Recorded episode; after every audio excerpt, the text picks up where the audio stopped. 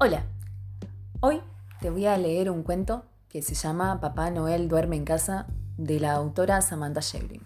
Lo puedes encontrar dentro de su libro de cuentos Pájaros en la Boca y otros cuentos de la editorial Literatura Random House. Y dice así. La Navidad en que Papá Noel pasó la noche en casa fue la última vez que tuvimos todos juntos. Después de esa noche, papá y mamá terminaron de pelearse. Pero no creo que Papá Noel haya tenido nada que ver con eso. Papá había vendido su auto unos meses antes porque había perdido el trabajo. Y aunque mamá no estuvo de acuerdo, él dijo que un buen árbol de Navidad era importante esta vez. Y compró uno de todas formas. Venía una caja de cartón larga y plana y traía una hoja que explicaba cómo encajar las tres partes y abrir las ramas de forma para que se viera natural. Armado el más alto que papá. Era inmenso. Y yo creo que por eso Papá Noel esa noche durmió en nuestra casa. Yo había pedido de regalo un coche a control remoto. Cualquiera me venía bien. No quería uno en particular. El problema era que casi todos los chicos tenían uno y cuando jugábamos en el patio los autos a control remoto se dedicaban a estrellarse contra los autos comunes, como el mío. Así que había escrito mi carta y papá me había llevado hasta el correo para enviarla. Le dijo al tipo de la ventanilla, se la enviamos a Papá Noel. Y le pasó el sobre. El tipo de la ventanilla me saludó porque había mucha gente y se veía que ya estaba cansado de tanto trabajo. La época de Navidad debe ser la peor para ellos. Tomó la carta, la miró y dijo, falta el código postal. Pero es para Papá Noel, dijo papá, sonrió y le guiñó un ojo. Se ve que para hacerse amigo. Y el tipo dijo, sin código postal no sale. Usted sabe que la dirección de Papá Noel no tiene código postal, dijo papá. Sin código postal no sale, dijo el tipo y llamó al siguiente. Y entonces papá trepó el mostrador, agarró el tipo del cuello de la camisa y la carta salió. Por eso yo estaba preocupado ese día, porque no sabía si la carta le había llegado a Papá Noel. Además no podíamos contar con mamá desde hacía casi dos meses. Y eso también me preocupaba. Porque la que siempre escuchaba todo era mamá. Y con ella las cosas salían bien, hasta que dejó de preocuparse. Así nomás, de un día para el otro. La vieron algunos médicos, papá siempre la acompañaba y yo me quedaba en la casa de Marcela, que es nuestra vecina. Mamá no mejoró. Dejó de haber ropa limpia, leches y cereales a la mañana. Papá llegaba tarde a los lugares a los que debía llevarme y después llegaba otra vez tarde para pasarme a buscar. Cuando pedí explicaciones, papá dijo que mamá no estaba enferma ni tenía cáncer ni se iba a morir. Que bien podría haber pasado algo así, pero él no era un hombre con tanta suerte. Marcela me explicó que mamá simplemente había dejado de creer en las cosas, que eso era estar deprimido, y te quitaba las ganas de todo y tardaba en irse. Mamá no iba más a trabajar, ni se juntaba con amigas, ni hablaba por teléfono con la abuela. Se sentaba con su bata frente al televisor y hacía zapping toda la mañana, toda la tarde y toda la noche. Yo era el encargado de darle de comer. Marcela dejaba comida hecha en el freezer con las porciones marcadas. Había que combinarlas. No podía, por ejemplo, darle todo el pastel de papa y después toda la tarta de verdura. La descongelaba en el microondas y se la alcanzaba en una bandeja con el vaso de agua y los cubiertos. Mamá decía, gracias mi amor, no tomes frío. Lo decía sin mirarme, sin perder de vista lo que sucedía en el televisor. A la salida del colegio me agarraba de la mano de la mamá de Augusto, que era hermosa. Eso funcionaba cuando venía a buscarme papá. Pero después cuando empezó a venir Marcela, a ninguno de los dos le parecía gustarle eso, así que esperaba solo debajo del árbol de la esquina. Viniera quien viniera a buscarme, siempre llegaba tarde. Marcela y papá se hicieron muy amigos y algunas noches papá se quedaba con ella en la casa de al lado, jugando al póker y a mamá y a mí no costaba dormirnos sin él en la casa. Nos cruzábamos en el baño y entonces mamá decía, cuidado mi amor, no tomes frío, y volvía frente al televisor. Muchas tardes Marcela estaba en casa Cocinaba para nosotros y ordenaba un poco. No sé por qué lo hacía. Supongo que papá le pediría ayuda y como ella era su amiga se sentía en la obligación. Porque la verdad es que no se la veía muy contenta. Un par de veces le apagó el televisor a mamá, se sentó frente a ella y le dijo, Irene, tenemos que hablar. Esto no puede seguir así. Le decía que tenía que cambiar de actitud, que así él no llegaría a ningún lado, que ella ya no podía seguir ocupándose de todo, que tenía que reaccionar y tomar una decisión o terminaría por arruinarnos la vida. Pero mamá nunca contestaba. Y al final Marcela terminaba yéndose con un portazo y esa noche papá pedía pizza porque no había nada para cenar. Y a mí la pizza me encanta. Yo le había dicho a Augusto que mamá había dejado de creer en las cosas y que estaba deprimida. Y él quiso venir a ver cómo era. Hicimos algo muy feo, que a veces me avergüenza. Saltamos frente a ella un rato. Mamá apenas movía la cabeza cuando le tapábamos el televisor. Después le hicimos un sombrero de papel con diario. Se lo probamos de distintas maneras y se lo dejamos puesto toda la tarde. Ella ni se movió. Le quité el sombrero antes de que llegara papá. Estaba seguro de que mamá no iba a decirle nada, pero me sentía mal de todos modos. Después llegó Navidad. Marcela hizo su pollo al horno con verduras horrible y como era una noche especial me preparó además papas fritas. Papá le pidió a mamá que dejara el sillón y cenara con nosotros. La movió cuidadosamente hasta la mesa. Marcela la había preparado con un mantel rojo, velas verdes y los platos que usamos para la visita. La sentó en una de las cabeceras y se alejó unos pasos hacia atrás sin dejar de mirarla. Supongo que pensó que podía funcionar, pero en cuanto él estuvo lo suficientemente lejos, ella se levantó y volvió a su sillón. Así que mudamos las cosas a la mesa ratona del living y comimos ahí con ella. La tele estaba prendida, por supuesto, y el noticiero mostraba una nota sobre un sitio de gente pobre que había recibido regalos y comida de gente de más plata. Y ahora estaban muy contentos. Yo estaba nervioso y miraba todo el tiempo el árbol de Navidad porque ya iban a ser las 12 y quería mi auto. Entonces mamá señaló el televisor. Fue como ver un mueble. Papá y Marcela se miraron. En el tele, Papá Noel estaba sentado en su living. Con una mano abrazaba a un chico sentado sobre sus piernas y con la otra a una mujer parecida a mamá de Augusto. La mujer se inclinaba y besaba a Papá Noel y Papá Noel te miraba y decía, y cuando vuelva a casa, solo quiero estar con mi familia. Y un logo de café se agrandaba en la pantalla. Mamá se puso a llorar. Marcela me tomó de la mano y me dijo que subiera al cuarto. Yo me negué. Volvió a decírmelo esta vez con el tono impaciente con el que le habla mamá, pero nada iba a alejarme esa noche del árbol. Cuando a papá quiso apagar el televisor, mamá empezó a luchar con él para alejarlo, pero no lo consiguió. Sonó el timbre y yo dije, ¡Es Papá Noel! Marcela me dio una cachetada y papá le gritó. Empezaron a pelear.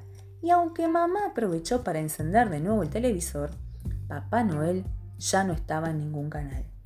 El timbre volvió a sonar y papá dijo, ¿quién mierda es?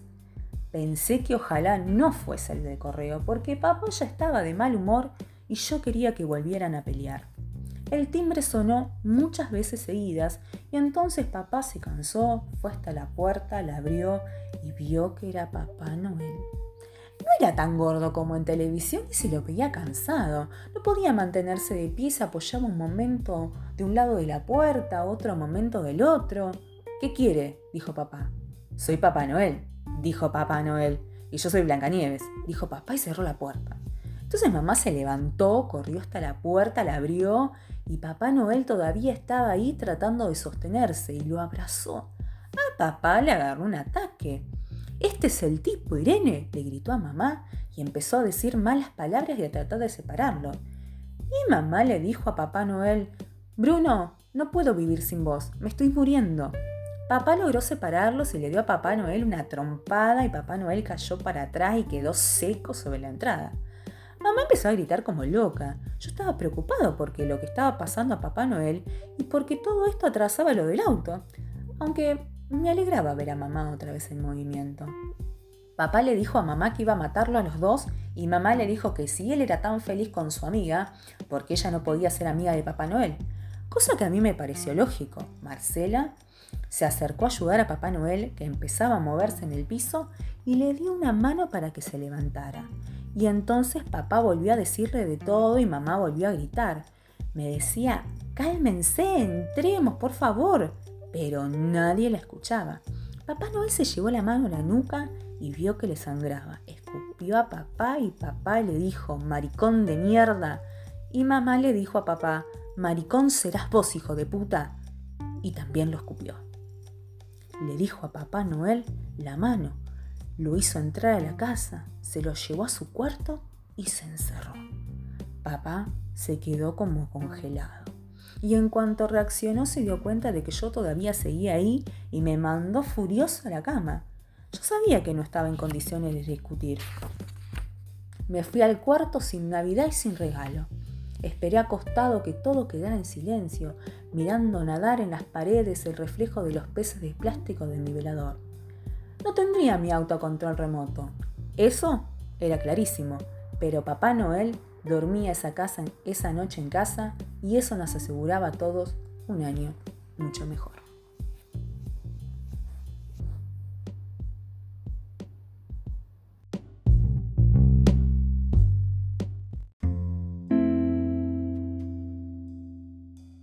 Hola, hoy te voy a leer un cuento de la autora Inés Fernández Moreno, La vida en la cornisa, de la editorial Obroshka. El cuento se llama Nana y dice así, espero que te guste tanto como me gustó a mí. No, no llores mi ángel, yo te voy a explicar. El oído es un caracol con tres huesecitos que son de juguete, como este dibujito. ¿Ves mi amor? Al fondo está un señor muy aseñorado, el tímpano. Entonces viene un viento frío y el caracolito achis. Por eso mamá, con mucho cuidado, con manos de seda, te va a curar. Con esta gotita que se va de paseo por aquí, por aquí, por allá. Después hay que quedarse muy quietita y esperar hasta que el pícaro sueño quiera venir y entonces mi niña ya pasará, ya pasará. No, mi cielo, no tengas miedo, yo te voy a contar. Las amígdalas son como dos puertitas que cuidan la garganta. En el medio está la campanilla, tilín, tilán. A veces crecen demasiado y ya no sirven más. Hay que sacarlas, decirles chau con la manito, lo dijo el doctor. Mamá te va a abrazar muy fuerte cuando te den el pinchacito. Es un susto, como estar sola en la oscuridad, pero los cucos no existen y dura un poquito nomás. Ojitos de azafrán, tenés que contar hasta diez. Uno, dos, Tres y la nena se durmió de la cabeza a los pies. Cuando te despiertes, mamá va a estar acá. Sí, te va a doler mi hada, es verdad, pero por cada lágrima un rico helado vamos a tomar. Un helado, mi sol, de chocolate y de limón, de frutilla y ananá. Y entonces el ardor pasará, ya verás cómo pasará. ¿Quién vino de visita? El ratón Pérez que dejó moneditas de plata debajo de tu almada, pero ahora, con este dolor de muera, no conviene ir a la escuela. No, mi paloma, el torno es un trompo que gira y que gira, y a esta tenaza mala le pegamos ah, ah, ah, y abrimos muy grande la boca de miel y sentimos un poco de frío y el gusto dulce de la sangre porque la muela no sale, no sale. La raíz está tillada, la encía lastimada, la corona gastada. Ahora un tironcito más y sana, sana culito de rana, si no sana hoy, sanará mañana. Nunca te lo conté antes, ¿no? Pero el apéndice es así, porque sí, como la uña del dedo meñique, el que compró el huevito pero no se lo comió, y el pícaro apéndice gordo de pronto creció y estalló y hay que operar. Un sapito en la barriga, una inyección más o menos así, como si viniera una hormiguita y te diera un pellizco, mejillas de acuarela, pestañearás y ya está, con un bisturí, que si no es para mí, será para ti. Te abren aquí, debajo del pupo, y después, upa, con un hilito de aguja, vuelven a cerrar y abacadraba, el apéndice ya no está. Los puntos te van a tirar, pero la herida se cierra y en muy pocos días lo vas a olvidar. Los huesos son duros. Mirá, golpea. Pero si te caes de la escalera se pueden romper, dulzura de mamá. El dolor te va a desmayar. La radiografía no duele, es una foto, mira el pajarito y en el yeso podemos dibujar. Juntas contaremos cada día hasta 33 y el hueso renacerá y esto también pasará. Ya pasará. Hija querida, madrecita, en esa panza hay un bebé. Yo te voy a explicar a Rorro. Primero son diminutos como este punto que se ve en la luz. Después crecen y crecen y quieren nacer. Ellos pujan y vos con todo el cuerpo también vas a empujar. Duele, pero con pocas horas y después no tendrás que gritar ni llorar. Pedazo de mi corazón. Tuvo un caprichito y no quiere bajar, pero la cesárea es fácil y vos sos fuerte y valiente, un soldadito de mamá. Duérmase, mi amor, el peligro ya pasó, la herida cerró, la sangre coaguló, el útero se extirpó, la fábrica de bebés cerró, la columna es una escalerita, Subo por acá y bajo por allá. Te hacen cosquillitas, mamá. ¿Y estos hoyuelos de quién son? ¿Y estos ojos de yo-yo? La séptima vértebra con la octava se pegó. Es una hernia de disco y la tengo en la cama con mucho dolor. Una nana muy fuerte, pinchón. Si el dolor persiste, dijo el doctor, va a haber que operar. Quédate sentadita, acostadita, mamá te mima. El peligro es la embolia. Yo te voy a explicar, mi amor. La sangre corre por dentro, circula, va por este bracito y va por esta mano, va por esta cabeza, por esta nariz de pronto y por el dedo gordo del pie. Va y viene como autitos en una pista de juguete y de pronto, ¡paf!, choca. Y lo que viene detrás, púmbate y se declara una hemiplegia bombón, pero ya pasará. Pasará, pasará, pero el último quedará. Se siente como una bolita acá y el dolor es una ola que crece, crece y se rompe sobre la arena cuando uno no puede más. Ellos no saben qué es. Adivina, adivinador, una biopsia, mi amor, porque la bolita crece cada día más y se hace fuerte y grande porque tomó toda la sopa que mamá le dio. Un tumor, mi amor. Con morfina, capullo y quimioterapia, mi sol se puede calmar. Yo te voy a explicar, están las células buenas y las células malas. A las malas los rayos de cobalto les van a hacer chachas. Las células están muy enfermitas, mi bebé, mi flor, y otra operación recetó el doctor. Veo, veo. Ese pelo de oro se va a caer, y esa boquita de miel, y ese culito para morder, y esas mejillas de acuarela, y esos ojos de azafrán, y esas lindas manitos que tengo yo. Todo muy dormido se tiene que quedar. Noni noni, con pentotal volver a abrir cielo y otra vez revolver y volver a cerrar, porque no hay nada que hacer. Duérmete, mi niña, duérmete otra vez, que ya va a pasar, que la vida ya pasó.